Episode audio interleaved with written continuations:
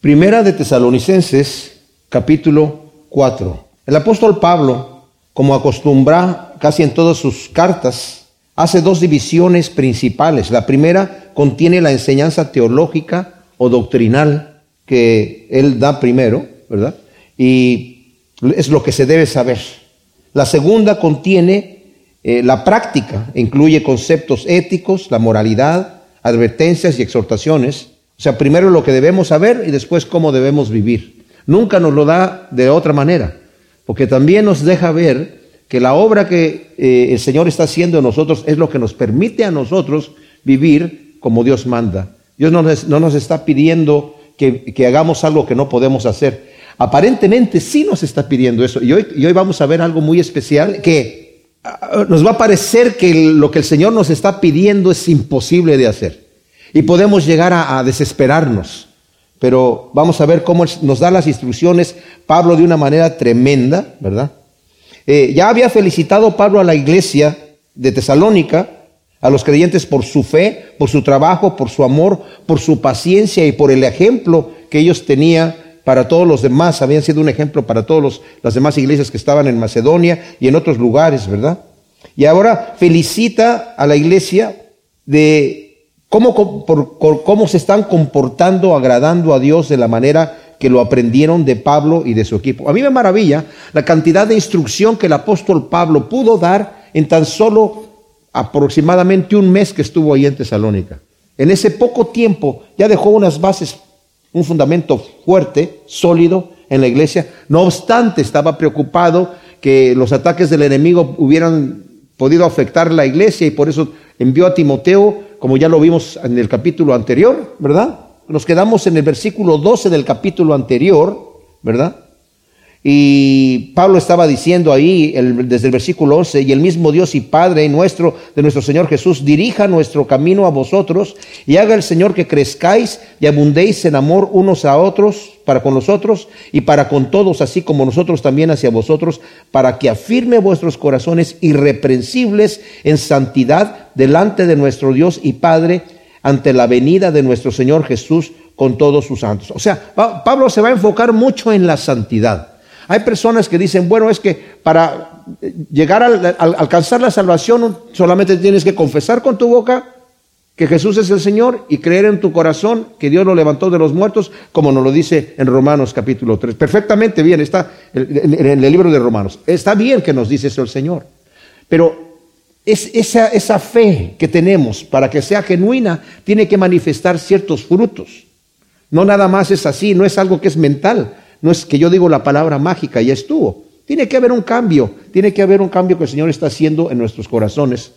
Tiene que haber un convertimiento en mí. Ahora, es algo que Dios hace.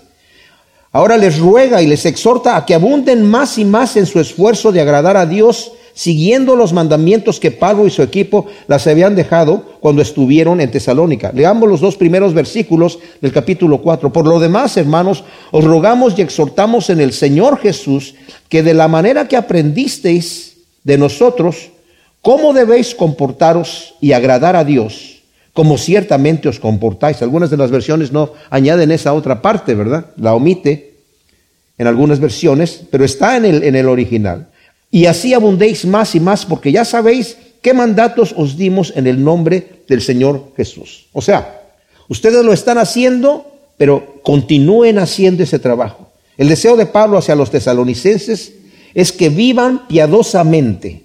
¿Qué quiere decir esto de vivir piadosamente? Mis amados, eh, eh, la, palabra de piedad, piadoso, ¿verdad? Santidad. A veces en el, en el ¿cómo diré? En el, en el mundo la gente dice, ay, qué santito, ay, qué piadoso. Lo, vemos como algo, algo negativo, algo peyorativo, pero en realidad se le ha quitado el significado. ¿Qué significa vivir piadosamente? Significa literalmente vivir agradando a Dios. Vivir agradando a Dios. Eso es lo que significa. Y este es un concepto práctico, bíblico, emocionante, atractivo. Fíjense lo que voy a decir porque lo voy a repetir. Vivir agradando a Dios es un concepto radical, mis amados. Como lo vamos a estar viendo aquí, hay gente que, se, que vive su vida tal vez asustados en, algún tipo de legalismo, Sobre todo cuando hay una, en una iglesia que es legalista, que le dan a uno una lista de las cosas que no puede ya hacer y una lista de las cosas que tiene que hacer. Ay, es como un trabajo así. Y tal vez nos levantamos en la mañana con ese, con ese pensamiento. Muchos cristianos viven su vida en la frontera del mundo y el reino de luz.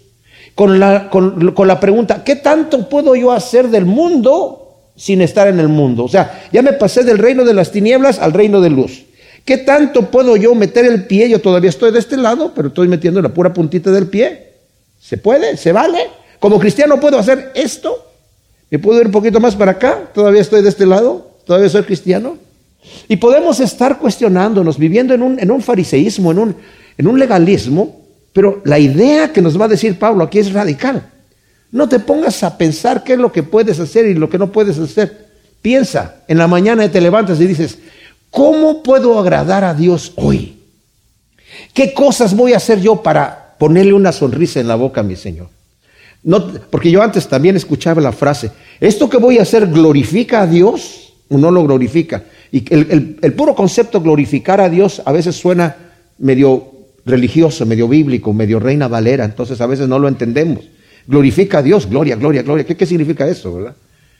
No, esto agrada a Dios. Lo que estoy haciendo ahora, lo que voy a hacer, lo que estoy pensando, lo que estoy viendo, lo que estoy comiendo, lo que estoy tomando, lo que estoy escuchando, lo que esto agrada a Dios o no lo agrada. Las familias judías, mis amados, tienen mejores estándares en las relaciones, ¿verdad?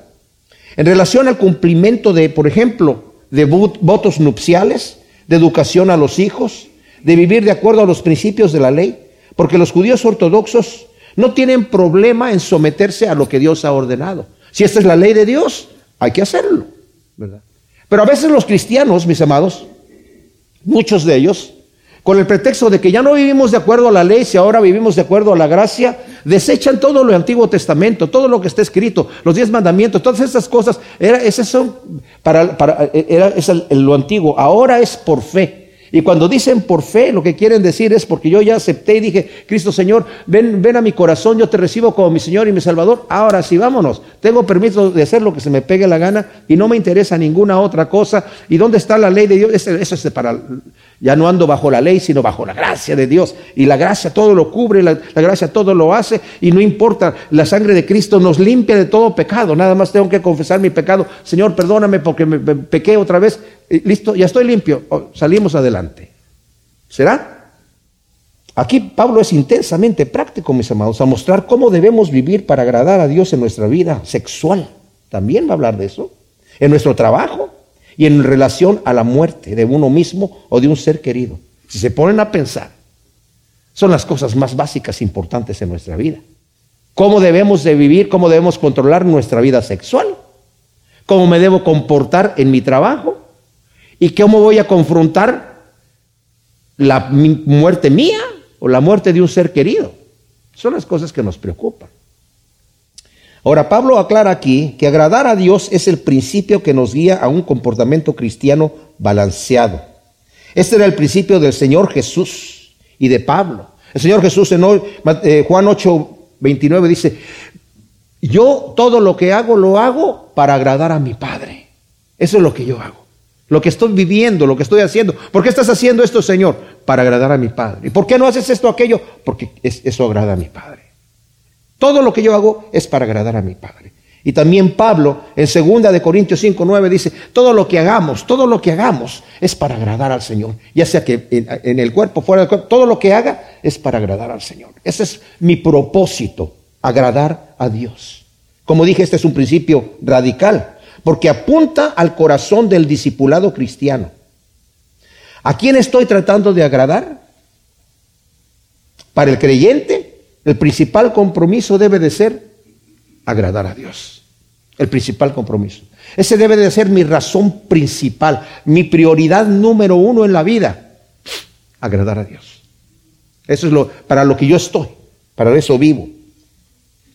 Pero también es un principio radical y también es un principio flexible. ¿Por qué? Porque nos libra del fariseísmo y del legalismo, nos libra de esas largas listas de lo que debemos y lo que no debemos hacer. Ya que no es para agradar la ley, No estamos agradando a la ley ni agradando la lista, estamos agradando al dador de la ley. Y porque estoy agradando al, al agradador de la ley, me voy a someter a esos preceptos, me voy a someter a esos mandamientos, porque lo quiero agradar a Él. No porque son mandamientos, como he dicho en otras ocasiones, los mandamientos de Dios no son arbitrarios. No es porque yo quiero. A veces mi mamá, me acuerdo que cuando me daba una orden, yo le preguntaba, ¿pero por qué mamá? Porque yo digo. O sea, no me decía una razón lógica. ah, porque tú dijiste, o sea, ok, no hay una razón lógica. El Señor nunca nos dice porque yo digo tiene siempre una razón de hacer. Ahora es probablemente, mi mamá me lo decía porque no me eh, veía que si me lo explicaba no lo iba a entender, y a veces el Señor tampoco nos explica mucho porque no lo entendemos, ¿verdad? Pero tenemos que obedecerlo. De cualquier manera, es una ley flexible, porque ya es por otro motivo que yo estoy obedeciendo a Dios, es porque lo amo y porque lo quiero agradar. Padre mío, si eso es lo que tú quieres hacer, eso voy a hacer. Cristo Jesús estaba en el huerto de Getsemaní. Ahí vemos nosotros el corazón del Hijo obediente. Padre mío, yo sé que tú todo lo puedes. Y si es posible, pase de mí esta copa, mas no sea como yo quiero, sino como tú quieres. Y cuando supo que el Padre le dijo, Hijo mío, es que tienes que tomar esa copa porque eso es lo que yo quiero, por amor a todos estos pecadores, dijo, entonces eso es lo que yo voy a hacer para ti, Señor. Padre mío, lo voy a hacer con gozo y lo voy a hacer con fuerza y lo voy a hacer poniendo mi rostro fijo exactamente a lo que tú quieres que yo haga. Tanto así que cuando Pedro sacó la espada, le dice, Pedro, guarda tu espada. Y Juan le dice, la copa que me dio mi padre no la he de beber. Ya mi padre me la dio. Así que ahora lo voy a tener que beber. También es un principio que nos guía de manera progresiva, ya que aunque sea una, eh, esa, eh, una meta principal, Nunca vamos a llegar a agotarla. Si nosotros nos proponemos agradar a Dios con todo nuestro corazón, venimos el siguiente domingo todavía con, todavía lo quiero agradar. No llegué a, agotar ese, ese deseo de agradarlo porque todavía vamos a encontrar que hay mucho más para agradar al Señor. No se agota eso. Pero es algo hermosísimo, como dije, radical, hermoso, excitante, emocionante, levantarnos cada mañana a decir, hoy voy a agradar a mi Padre Celestial. Es tremendo. ¿Cómo debemos agradar a Dios? Miren, en Efesios hay una, una, palabra en, en, el versículo primero, en el versículo 2, del 8 al 9, donde nos dice, porque por gracia habéis sido salvos por medio de la fe, y esto no es de vosotros, pues es don de Dios, no por obras para que nadie se gloríe. O sea, hasta allí el apóstol Pablo está clarísimo. No estás haciendo obras para ganarte la salvación, ¿Por qué? Porque la salvación es por fe y no por obras para que nadie se gloríe. Pero el siguiente versículo dice, porque somos hechura suya creados en Cristo Jesús. ¿Para qué fuimos creados? Para buenas obras, las cuales Dios preparó de antemano para que anduviésemos nosotros en ellas. Entonces, ¿cómo voy a agradar a Dios? También aquí mismo en, en Efesios capítulo 5, versículo 10 nos dice, poniendo a prueba ¿Qué es lo que es agradable al Señor? O sea, tengo yo que poner a prueba. ¿Qué es lo que le agrada al Señor?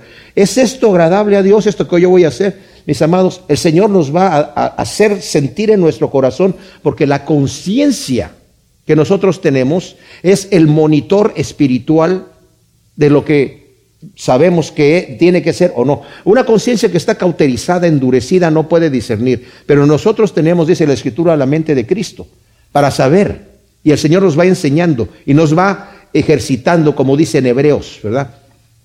El alimento sólido, dice, ustedes son niños y hay que darles leche, pero el alimento sólido es para los que han alcanzado madurez, los que por el uso tienen los sentidos ejercitados en el discernimiento del bien y el mal. Cuando yo me acostumbro a obedecer a Dios, a analizar, a comprobar qué es lo que es agradable a Dios, el Señor cada vez me, me va a dar cada vez más luz y me va a dirigir en el camino correcto porque el Espíritu de Dios mora en mí. Ahora, llevando fruto en toda buena obra. Yo quisiera que volteáramos, poniendo el, dedo ahí en Tesalonicenses, vamos a Colosenses capítulo 1, porque ahí nos vamos a quedar un ratito viendo qué es lo que agrada a Dios. ¿Cómo podemos en esta oración de Pablo, que está haciendo por los colosenses, está diseminando un poquito más cómo nosotros podemos agradar a Dios? Primero nos dice en el versículo 10, para que andéis, está orando, ¿verdad? En el versículo 9 vamos a leerlo. Por eso también nosotros desde el día que oímos no cesamos de orar por vosotros y de pedir que seáis llenos de pleno conocimiento de su voluntad, en toda sabiduría y discernimiento espiritual. O sea, ¿cuál es la voluntad de Dios? ¿Qué es lo que yo necesito saber? ¿Qué es lo que va a agradar a Dios? Para que andéis como es digno del Señor, con fin de agradarle en todo, dando fruto en toda buena obra y creciendo en el pleno conocimiento de Dios. Primero, dando fruto en toda buena obra. Si nosotros estamos en Cristo, todas nuestras obras deben ser buenas para algo y para alguien. Cuando el creyente se propone encontrar qué es lo que agrada a Dios, procurando vivir de manera que le place a Él, se hace inmediatamente manifiesto que una vida fructífera que produce buenas obras es una de las maneras en las que Dios se agrada de nosotros, ¿verdad? En el momento que yo quiero agradar a Dios. Yo cuando recién me convertí, tenía ese deseo de saber qué es lo que Dios quiere que yo haga. Señor, tú nada más dime, quiero saber tu voluntad y voy a hacer eso. Voy a hacer y era como, ¿por qué? ¿Por qué no puedo encontrar saber exactamente qué es lo que Dios quiere? Muchos tal vez de ustedes dicen, yo quiero saber cuál es el talento que Dios me ha dado. ¿Qué es lo que Dios quiere? Sencillo, a que le agrademos. Y el Señor nos va llevando paso por paso. Esto es lo que me agrada. Al rato voy a ver qué cosas el Señor me dio y voy a utilizarlas para agradar a Dios. Pero el primero es llevar mucho fruto. Dar el fruto que el Señor quiere que yo haga. Existe una dependencia que es necesaria para tener una vida fructífera. Juan 15, del 1 al 5, mis amados, el, Señor nos está diciendo allí, ¿verdad? hablando acerca de que Él es la vida y nosotros somos los pámpanos, y lo dice de esta manera, yo soy la vid verdadera y mi Padre es el viñador. Todo pámpano que en mí no lleva fruto, lo levanta y todo el que lleva fruto lo limpia para que lleve más fruto. Vosotros ya estáis limpios en virtud de la palabra que os he hablado. Permaneced en mí y yo en vosotros, como el pámpano no puede llevar fruto por sí mismo si no permanece en la vid, así tampoco vosotros si no permanecéis en mí. Yo soy la vid, vosotros los pámpanos, el que permanece en mí y yo en él, éste lleva mucho fruto, porque separados de mí, nada podéis hacer. Hay una dependencia directa del Señor, mis amados. Estamos si, permanecemos en Cristo, nos proponemos agradar a Dios. Si nos proponemos agradar a Dios y estamos permaneciendo en Cristo, no nos debemos sorprender de la abundancia del fruto que va a tener nuestra vida. Porque estamos permaneciendo en Él. Y si nuestro corazón es agradar a Dios, inmediatamente el fruto va a salir a manos llenas. ¿Por qué dice eso el Señor? El que permanece en mí llevará mucho fruto y mi Padre lo va a podar para que todavía lleve más fruto. Es una promesa del Señor y va a ser evidente a los demás. ¿No será que estemos tratando de hacer buenas obras para ser aceptados ante Dios, sino que habiendo ya sido aceptados por Dios y siendo injertados en Cristo, que es la vid, descubriremos la superabundancia del fruto de nuestra vida por nuestra dependencia de aquel que es la vid verdadera? Ahora la pregunta que debemos hacernos es, ¿Qué tan fructífera es mi vida? Y esa me la hago yo a mí mismo, primero, y después cada uno de ustedes se la hace. ¿Qué, tan, ¿Qué tanto fruto estoy llevando yo en mi vida? ¿Estoy llevando fruto en toda buena obra? ¿Qué impacto tiene mi vida en aquellos que no conocen a Cristo? Soy, como dice el Señor en Mateo, 20, en Mateo 5, del 13 al 16, ¿soy acaso yo la sal de la tierra? ¿Con sabor? ¿Soy la luz del mundo que no está escondida bajo la cama, bajo una caja? Sino que está alumbrando. Mis compañeros de trabajo, la gente que me conoce, que no son cristianos, pueden glorificar a mi Padre Celestial al ver mi testimonio. ¿Estoy llevando fruto delante de ellos? ¿Es mi fruto atractivo a los demás? Que digan, oye, esta persona es diferente. Tiene algo que yo quiero, yo quiero tener lo que tiene. No que sea un santurrón que ande, o sea, aparentando una super espiritualidad que no tengo de hipocresía, porque eso, al contrario, eso va a hacer que la gente se burle. Pero de una manera humilde, de una manera real y verdadera, que la gente pueda ver mi testimonio y que pueda decir a alguien, oye, este fulano, esta fulana, yo quiero ser como ellos son, yo quiero imitarlos. Algo tienen que yo no tengo. Y otra nos dice aquí, ¿cómo? Creciendo en el pleno conocimiento de Dios, ¿verdad? Como andéis como es digno del Señor, agradándole en todo y haciendo fruto de toda buena obra, dando fruto y creciendo en el pleno conocimiento de Dios. A Dios le agrade que lo conozcamos a Él y que crezcamos en el conocimiento de Él. Filipenses 3.8, 3.10, segunda de Pedro 1.2, 1.8 y 3.18. Todos estos versículos hablan acerca de conocimiento de Dios. Y habla de un conocimiento, no un conocimiento eh, superficial, sino de un conocimiento real, de intimidad, un conocimiento de, yo lo conozco, ¿verdad? Yo puedo decir, oye, este, ¿conoces a, conociste a, a, a, Jorgito que está por ahí? No, no, no, no aquel de allá, pero otro. Sí, lo conocí, buena persona. Es que no lo conoces, o sea, no lo conoces como yo lo conozco, ¿verdad? Conocemos al Señor, ¿cómo lo conocemos? Lo conocemos porque tenemos una relación con Él. Y cuando más lo conocemos, más lo amamos, ¿verdad? Más lo amamos.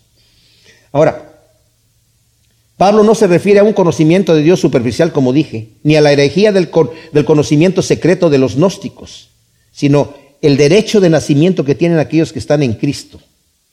Dice Hendrickson, el conocimiento al que se refiere Pablo transforma el corazón y renueva la vida. Ese conocimiento de Dios nos transforma y nos renueva. No es un conocimiento solamente acerca de Dios, sino un conocimiento personal de Él. ¿Cómo agradamos al Señor también? Con una vida llena de poder, porque dice aquí, fortalecidos con todo poder conforme a la potencia de su gloria, para toda paciencia y longanimidad. Una vida llena de poder. Es una tarea difícil agradar a Dios en todos los sentidos y podemos sentir que nunca vamos a poder lograrlo, mis amados. No obstante, debemos saber que el poder que necesitamos para poder agradar a Dios no proviene de nosotros, sino del Espíritu de Dios que mora en nosotros. Segunda de Pedro capítulo 1 dice, el Espíritu de Dios. hemos sido hechos consustanciales con Dios y a través del conocimiento de Dios y a través del Espíritu que nos ha dado, sabemos que somos herederos de Dios y tenemos todo lo que necesitamos para huir de las pasiones carnales y para agradar a Dios y vivir literalmente como Dios manda. ¿Por qué? Porque tenemos el Espíritu de Dios. ¿Verdad? A veces hay cristianos que les gusta ir a la iglesia para encontrarse algo de emoción. Son como el hombre bala, ¿verdad? Como el hombre bala, como la bala humana en el circo. Que se, están en el cañón y salen de allí, es como ¡pum! una explosión, mucho humo, ¿verdad? Y caen en la, en la red y al rato ¿En dónde está el, necesitan otra vez encender algo ahí en fuego en su corazón? Una iglesia, a ver, necesito, mira, acá es donde está la situación, vente para este otro lado.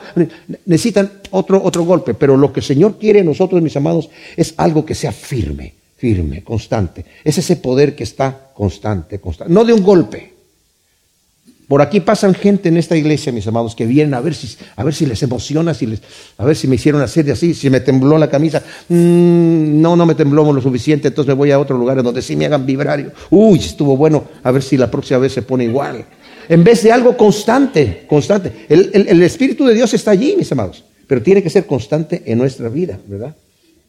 ¿Cómo se manifiesta esto en nuestras vidas? Con paciencia, perseverancia, longanimidad, una vida de poder que es constante, persevera y, y, en tranquilidad.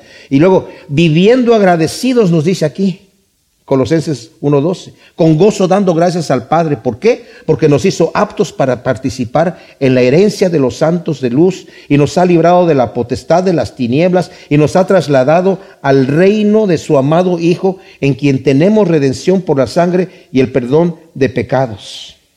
Ahora, volvamos nuevamente aquí a Tesalonicenses 4, versículo 3 Vamos a leer desde el 1 nuevamente, pero vamos eh, a, llegar al 3. Por lo demás, hermanos, os rogamos y exhortamos en el Señor Jesús que de la manera que aprendisteis de nosotros cómo debéis comportaros y agradar a Dios, como ciertamente os comportáis, así abundéis más y más, porque ya sabéis qué mandatos os dimos en el nombre del Señor Jesús, porque la voluntad de Dios es vuestra santificación, que os apartéis de fornicación. Pablo nos ha dejado claro que agradar a Dios no es opcional, es imperativo, mis amados ya que Dios no existe para nosotros, fíjense bien, sino que nosotros existimos para Él. Él no existe para cumplir nuestros sueños, más bien nosotros existimos para la alabanza de la gloria de su gracia, según nos dice Efesios 1.6. Y por eso es que debemos dar suprema importancia al tema de agradar a Dios, que es el fundamento ético de todo nuestro comportamiento cristiano. Hay muchos que no les gusta eso. ¿Cómo que Dios me hizo para agradarlo a Él? ¿Y por qué no a mí mismo? Y no se dan cuenta mis amados, que el agradar a Dios es, una delicia. Dios nos agrada a nosotros también. Es, es algo mutuo, es algo recíproco. Pero el corazón egoísta dice, yo quiero vivir mi vida para mí y vive en un, en un infierno, en una tiniebla. Es increíble. Pablo aquí nos está dando instrucciones. No es que a él se le hayan ocurrido de una manera caprichosa, sino que sabe que lo que está hablando proviene de Dios, como dijo aquí el versículo 2, porque ya sabéis qué mandatos os dimos en el nombre del Señor. Y como lo dice en el, en el, versículo 13 del capítulo 2 de, este, de esta misma epístola, dice, por esto damos gracias sin cesar a Dios, porque habiendo recibido de nosotros la palabra del mensaje de Dios, la aceptasteis no como palabra de hombre, sino tal como es en verdad palabra de Dios. O sea, ustedes escucharon la palabra de nosotros, pero supieron, las recibieron como palabra de Dios y es palabra de Dios. Y Pablo lo que está diciendo, esto que les estoy diciendo, que nuestra prioridad número uno es agradar a Dios, no, es mi, mi, ocurrencia, no es porque yo lo deduje por, por mi gran entendimiento, esto es palabra de Dios. Les estoy comunicando lo que Dios está diciendo y ustedes lo han recibido así.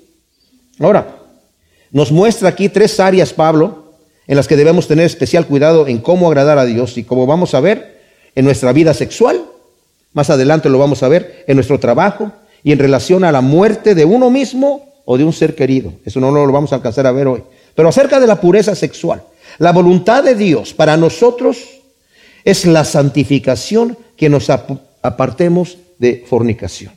Ahora, debemos entender, mis amados, que lo que está aquí en la Biblia, no solamente aquí, sino en cualquier otra parte de la Biblia, lo que nos enseña la Biblia no son enseñanzas arcaicas como otros dicen. Necesitamos ya huir de esas enseñanzas arcaicas de la Biblia, porque la, sociedad hoy en día decimos necesita nuevos valores, porque vivimos de otra manera. Yo les digo una cosa, mis amados. La época en la que vivía Pablo, y ahorita lo vamos a ver, lo vamos a discutir un poquito más, estaba tan corrupta como la nuestra, o tal vez un poquito más. Entonces, lo que la Biblia nos dice, mis amados, son enseñanzas relevantes para nuestra época, y aunque la cultura cambie y los principios de la cultura cambian, los principios de Dios no cambian. El cielo y la tierra van a pasar, pero mis palabras no van a pasar. Los principios se mantienen. Y si la cultura cambia radicalmente, que, la, que, nos, que los cristianos nos tendríamos que mostrar como, como extraños, así es entonces como debemos de vivir. Porque nosotros no nos podemos hacer a la cultura, sino que tenemos que ser luz y sal. Eso es lo que se requiere. Ahora, Pablo escribe a los tesalonicenses desde Corinto, que era una ciudad dominada por el vicio sexual, la inmoralidad, el templo de Afrodita, que era Venus, y que también era Venus para los romanos, era Diana, también el templo de Diana, como lo vemos aquí en la escritura, una de las maravillas del mundo antiguo, dominaba el horizonte y en él se practicaban todo tipo de excesos sexuales e inmoralidades. Apolo, el templo de Apolo que estaba abajo, también se practicaban, era la adoración al cuerpo eh, del, hombre, ¿verdad? Y el de Afrodita, el cuerpo de la mujer. Había prostitución, etcétera. En Tesalónica tenían estas mismas prácticas también. En esta cultura los hombres casados no estaban obligados a guardar fidelidad a sus esposas. Así se entendía, ¿verdad? Era, estaba, estaba bien que el hombre tuviese otras mujeres, se tuviese relaciones sexuales con otras mujeres, incluso se aconsejaba. Las mujeres no, las mujeres tenían que ser fieles a sus esposos, sobre todo porque no querían que el, linaje sea, se, contaminara, ¿verdad? Con hijos de, otros, de otras personas, tenían que ser fieles. Pero había muchos divorcios, eh, de cualquier manera. Eh, alguien escribió, un filósofo griego escribió acerca de la condición sexual entre los hombres. Tenemos prostitución para el placer, concubinas para las necesidades diarias del cuerpo y esposas para procrear hijos y para el cuidado fiel de nuestras casas. Wow. O sea, lo que Pablo está escribiendo es radical para su época, pero es aplicable para la nuestra también. Eso es lo que quiero decir. Pablo instruye de manera directa y concisa los principios divinos en cuanto a la pureza sexual, ya que el cristiano no deriva sus principios de la sociedad, sino de la escritura, mis amados. Nosotros no estamos aprendiendo nuestros principios de la sociedad, de los valores morales que la sociedad nos diga, sino de los que nos dice la Escritura. Esto es lo que permanece en nuestros corazones. El Señor en su oración dijo, Señor, yo quiero que tú los guíes a tu verdad, tu palabra es verdad, la Escritura es la verdad, lo que el Señor nos enseña aquí. Ahora, la santificación es el proceso, mis amados, que tiene como fruto conformarnos a la imagen misma del Hijo de Dios. afirmando nuestros corazones irreprensibles en la santidad delante de Dios Padre, ante la venida de nuestro Señor Jesús con todos sus santos. Fíjense, eso nos lo dice acá en, um, también en, el versículo 22 del capítulo 5 de, Tesalonicenses, esta carta, absteneos de toda especie de mal, y el mismo Dios y paso santifique completamente todo vuestro ser, espíritu, alma y cuerpo, que sea guardado irreprensible en la venida de Jesús el Mesías nuestro Señor. Fiel es el que os llama, el cual también lo hará. Dios es el que nos capacita, mis amados, a vivir de esta manera. Muchos pueden desanimarse o podemos desanimarnos pensando, ¿cómo podré mantenerme puro, santo, irreprensible por el resto de mi vida? Sobre todo un joven que todavía no se ha casado y dice, uh, tengo que mantenerme puro en mi vida sexual y todavía ni siquiera tengo novia o novio. Y tengo que permanecer puro y, voy a lograrlo. Hasta para los casados no importa. Hasta que llegue a la presencia de Dios. Bueno, Elizabeth Helio dio un consejo muy práctico para todos nosotros. Y ella dice, así, solo tienes que mantenerte puro los siguientes 60 segundos del minuto que viene. Porque el futuro viene 60 segundos por minuto. Entonces solamente tienes que pensar, tengo que mantenerme puro este siguiente minuto. Y cuando ya termina el minuto, ahora esto es el siguiente. Pero no, no, no te pongas a pensar, dice el Señor, no te, no te afligas por el día de mañana, bástele a cada día su propio mal. En este día, Señor, voy a hacer tu voluntad, te voy a agradar. Y en este momento me voy a mantener puro. Hay una tentación aquí, me voy a mantener puro estos 60 segundos. Ya pasaron los 60 segundos, ya están atrás. Estos 60 segundos que estoy ahora, me voy a mantener puro. Ahora no estás solo. El Señor, dice aquí, fiel es el Señor, el cual también lo hará. Acabamos de leer. Él es el que lo va a lograr en nuestras vidas, mis amados. La santificación significa que nos separamos. ¿Nos separamos de qué? Del mundo, de nosotros, de todo.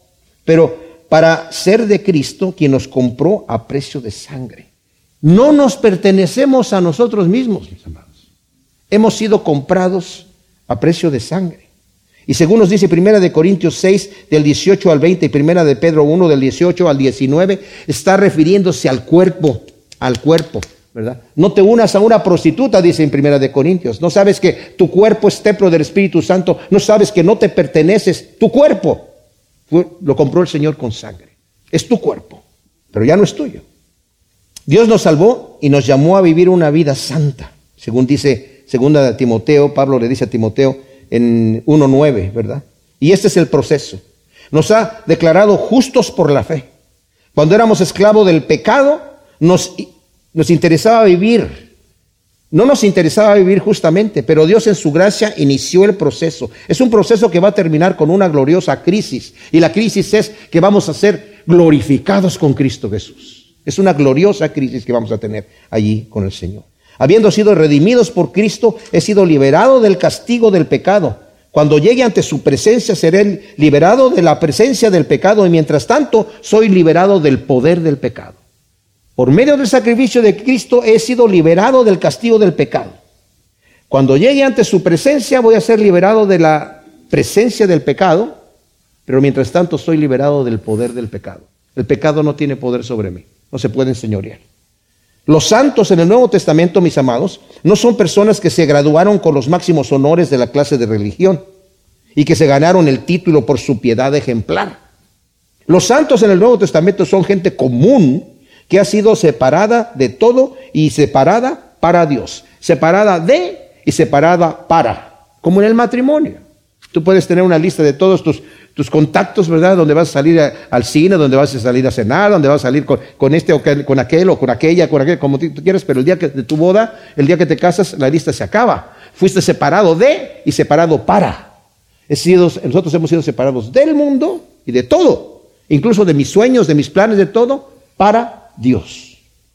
Apartarse de fornicación, dice aquí, ¿verdad? Porque la voluntad de Dios es vuestra santificación, que os apartéis de la fornicación. ¿Qué significa esto? Primeramente, la palabra apartarse es apejamai, que significa cortar de tajo. Sugiere una acción decidida y violenta, como cuando se extrae un tumor y se hace un corte limpio, como cuando te sacan las amígdalas, o sea, ya no más gárgaras, antes estaban ahí, ya no están, ya no están. Y lo que está diciendo aquí no es algo de que, porque la palabra a veces apartarse podría podría uno pensar, ¿verdad? Como, ok, me estoy apartando, me estoy haciendo así, pero ahí está todavía. No, no, no. Cortar de tajo. Está hablando de algo bien especial. Miren, mis amados, aquí, eh, eso es un tema delicado. El tema de la sexualidad es un tema delicado. Pero Dios ha puesto un, un marco para eso, ¿verdad? No que sea pecado el sexo en sí. Hay un marco, el marco es el matrimonio. Y es una fuerza, es, una fuerza fuertísima de nosotros, pero que define, define lo que nosotros somos. Muchos cristianos piensan que la Biblia enseña que pueden participar de cualquier cosa siempre y cuando sea con moderación.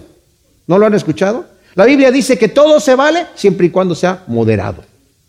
¿Sí? ¿Sí? No, no. Es moderado, sí, todo se vale en moderación, pero cualquier cosa que sea lícita, cualquier cosa que no sea pecado. Eso sí es lícito, pero con moderación también. Dice el comentarista Marshall, dice, cuando las cosas son malas, la reacción del cristiano es necesariamente de absteración absoluta y no de moderación. Cuando las cosas son malas, la reacción del cristiano debe ser abstinencia completa de lo que es malo, no moderado. Puede participar moderadamente, nada más, un poquito. Una no es ninguna. Cuidado, no, no, no con las cosas de, del Señor, ¿verdad? Ahora, la palabra fornicación, que es pornía, es el acto sexual, de donde viene la palabra pornografía, es el acto sexual fuera del matrimonio y fuera del matrimonio heterosexual, que es el único marco donde se puede practicar de acuerdo a la voluntad de Dios. Dice el versículo 4, que cada uno de vosotros sepa cómo tener su propio vaso en santidad y honor. La, eh, la, versión de Reina Valera dice su esposa, ¿verdad? Y otras versiones dicen su cuerpo. La palabra que utiliza aquí es vaso. La nueva versión internacional dice que cada uno aprenda a controlar su propio cuerpo de una manera santa y honrosa. Ahora, las versiones traducen la palabra vaso, que es skeos, como esposa. Y algunas dicen que, al, que todos sepan cómo adquirir una esposa. Pero adquirir una esposa sería como de repente cambiar de lo que está Pablo diciendo aquí, ¿verdad? De cualquier manera. Pablo utiliza la palabra guné en todas las veces que habla de sus muchos escritos, cuando se refiere a mujer o se, refiere a esposa, que es la palabra correcta para decir esposa guné. De cualquier manera, se está refiriendo aquí al cuerpo, ¿verdad? Y si, si se refiriera a la esposa, igual funciona, ¿verdad? Igual funciona. En Romanos 6, del 13 al 14, lo explica muy bien. Lo voy a leer en dos versiones, en la nueva versión internacional y en la versión de la Biblia libre. Dice, en nueva versión internacional, no ofrezcan sus miembros de su cuerpo al pecado como instrumentos de injusticia. Al contrario, ofrézcanse más bien a Dios como quienes han vuelto de la muerte a la vida, presentando los miembros de su cuerpo como instrumentos de justicia. Así el pecado no tendrá dominio sobre ustedes porque ya no están bajo la ley, sino bajo la gracia. La versión de la Biblia libre dice así, no usen ninguna parte de su cuerpo como herramientas de pecado para mal. Por el contrario, conságrense a Dios como quienes han sido traídos de vuelta a la vida y usen todas las partes de su cuerpo como herramientas para hacer el bien, para Dios. El pecado no, no gobernará sobre ustedes porque ustedes no están bajo la ley, sino bajo la gracia.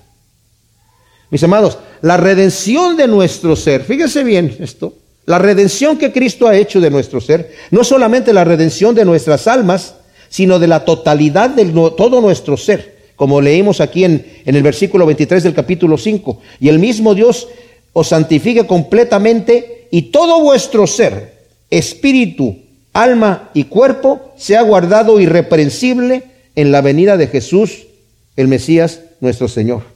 O sea, Él nos ha redimido completamente. Y si decimos que hemos sido transformados por el poder de Dios y no refrenamos y controlamos nuestra carne en relación a la sexualidad, nos engañamos a nosotros mismos. Dice John Stott, muy claramente lo define. El sexo tiene un contexto dado por Dios. El sexo tiene un contexto dado por Dios. Y es el matrimonio heterosexual. Hasta ahí se acabó.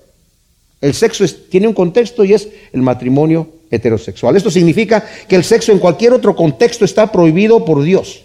Fuera del matrimonio, gente que no está casada, es fornicación. con personas casadas que no son el legítimo cónyuge es adulterio. Entre personas del mismo sexo es homosexualidad y la Biblia la describe como una perversión. En Romanos 1 del 21 al 27 dice, como los hombres no quisieron tomar en cuenta a Dios, Dios los entregó a una mente reprobada para que hicieran cosas que no les convienen y deshonraron sus propios cuerpos. Las mujeres dejando el uso natural se encendieron en su lascivia unas con las otras y los hombres unos con los otros, recibiendo en sí mismos el castigo de su extravío. ¿Cuál es el castigo? Que les gusta estar ahí. Deshonraron con actos vergonzosos, pero han recibido el castigo. ¡Wow! Todo esto era contrario a la cultura en la época de Pablo y es contrario en nuestra cultura hoy en día, mis hermanos. ¿Y qué de los solteros? ¿Qué de los solteros? ¿Qué ¿Qué dice Pablo acerca de esto? Ya sea que estén solteros por decisión propia, ya sea que o, que no, todavía no se han casado, o a lo mejor se divorció y está sin pareja, a lo mejor enviudó y está soltero, está sin nadie. John Stott, tremendo hombre de Dios, pastor, ya está con el Señor, vivió 90 años soltero. Y él escribe acerca de eso esto. Nosotros también debemos aceptar esta enseñanza apostólica, por dura que pueda parecer, como buen propósito de Dios tanto para nosotros como para la sociedad. No debemos convertirnos en un nudo de frustraciones e inhibiciones si abrazamos la norma de Dios, pero solo si nos revelamos a ella. El yugo de Cristo es fácil siempre y cuando nos sometemos a Él. Es posible, escuchen esto, redirigir la energía sexual humana tanto en las relaciones afectivas con amigos de ambos sexos como en el, amoroso servicio a los demás.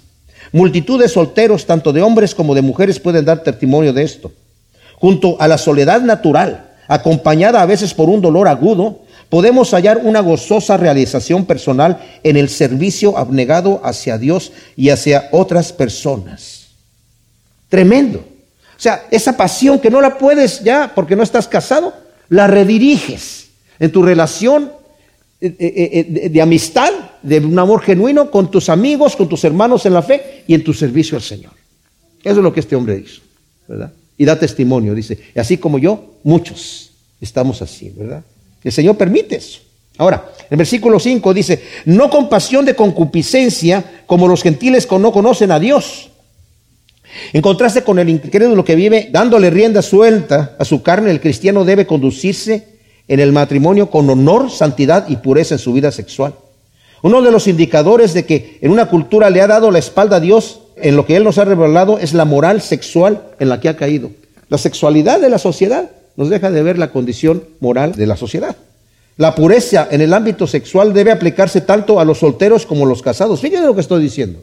La pureza en el ámbito sexual debe aplicarse tanto en los solteros como en los casados. La relación sexual en el matrimonio no es una licencia para la lujuria. Déjenme decirle algo a los casados, ¿eh? sorprendente, no todo se vale. No todo se vale. Hay pervenciones. En el matrimonio, como Dios lo ha ordenado, es una relación que debe estar enmarcada de honor, santidad y pureza, con el deseo de agradar al cónyuge y no a mí mismo. Hay una gran diferencia entre querer poseer egoístamente para satisfacer mis deseos, ¿verdad? O entregarme a mi esposa y satisfacer sus deseos.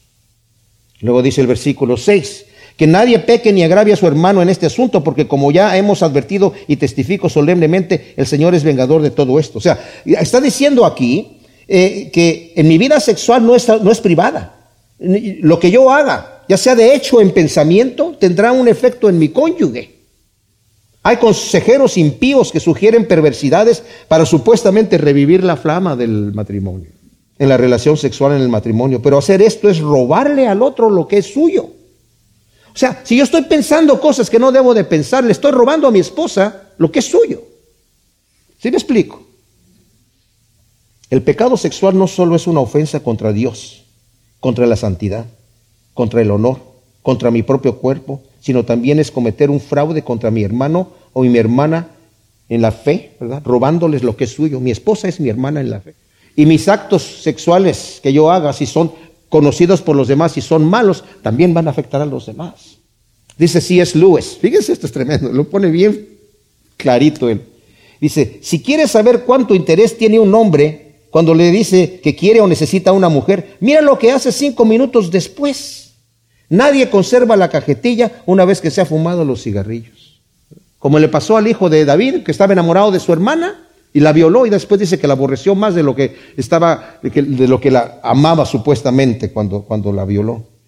Y dice aquí, ya les hemos advertido que el Señor es vengador de todo esto. O sea, Él va a vengar esta situación. A los fornicarios y a los adúlteros los juzgará Dios, dice Hebreos 14:4. Pero también dice, honroso es el matrimonio y el hecho sin mancilla. O sea, eso que se está refiriendo a que está bien, Dios me ha dado a mi esposa para que yo la disfrute sexualmente, pero tengo que hacerlo no, como, no, no, no así tampoco tan como lo hacen en unas prácticas que ponemos una sábana para no, sábana para no vernos nuestros cuerpos desnudos, no se trata de eso, pero se trata de no usar perversidades. Hay cosas, el Espíritu Santo nos dice, pero podemos, debemos disfrutarnos los unos a los otros. Y terminamos con el versículo 7 y 8 que dice, porque no nos llamó Dios a la inmundicia, sino a la santificación. Por tanto, el que no hace caso de esto, no desecha al hombre, sino a Dios que os da el Espíritu Santo. Dios no nos llamó a la inmundicia, a seguir lo que se me antoje a mi carne, sino a santificación. Esto es, apartarme de todo aquello que es inmundo o impuro para seguir lo que es santo, puro y honorable versículo 8, ¿verdad? Dice, el que no hace caso de esto, el que lo hace un, da, a un lado, no está desechando los consejos de Pablo, dice aquí, sino está rechazando a Dios, que es el que nos llama a vivir en santidad. Está ignorando este llamado, y al ignorar el llamado es ignorar a Dios. Es decir, yo puedo ignorar a Dios, puedo ignorar lo que me está diciendo, porque no, no es importante. Es Dios que nos da su Santo Espíritu, nos da esto está en un presente continuo. No dice Pablo, es Dios el que nos dio su Santo Espíritu, sino el que nos está dando. Es una fuente constante de energía, una fuente constante de lo que yo necesito para vivir en santidad. Él nos está dando su Espíritu constantemente para vivir en santidad, pura y santamente. Pablo hace un énfasis también, con esto termino, escribiendo no dice Espíritu Santo, literalmente escribe Santo Espíritu. Pone santo primero para enfatizar el hecho de la santidad a la cual el Señor nos ha llamado, porque como también dice en Hebreos 12, 14, sin santidad nadie verá al Señor. Así que no pensemos, mis amados. Uno, nuestro objetivo principal, agradar a Dios. ¿Y cómo lo voy a agradar? En pureza, en santidad, en conocimiento, en frutos, en servicio, en paciencia. Todo esto el Señor me lo va a dar. Acuérdense de leer Colosenses 1, del 10 al 14, junto con esto que estamos estudiando hoy. Gracias te damos, Señor, por tu palabra. Ayúdanos a todos, todos necesitamos tu ayuda, Señor. No hay nadie aquí que diga yo ya pasé, eso no me aplica. Nos aplica a todos, Señor. Y te pedimos que nos des la fuerza para poder vivir santa, pura, piadosamente delante de ti, Señor. Y gracias por todo lo que tú nos has dado para disfrutar nuestra vida, nuestros matrimonios, en la manera que tú lo has hecho, Señor. Gracias en el nombre de Cristo Jesús. Amén.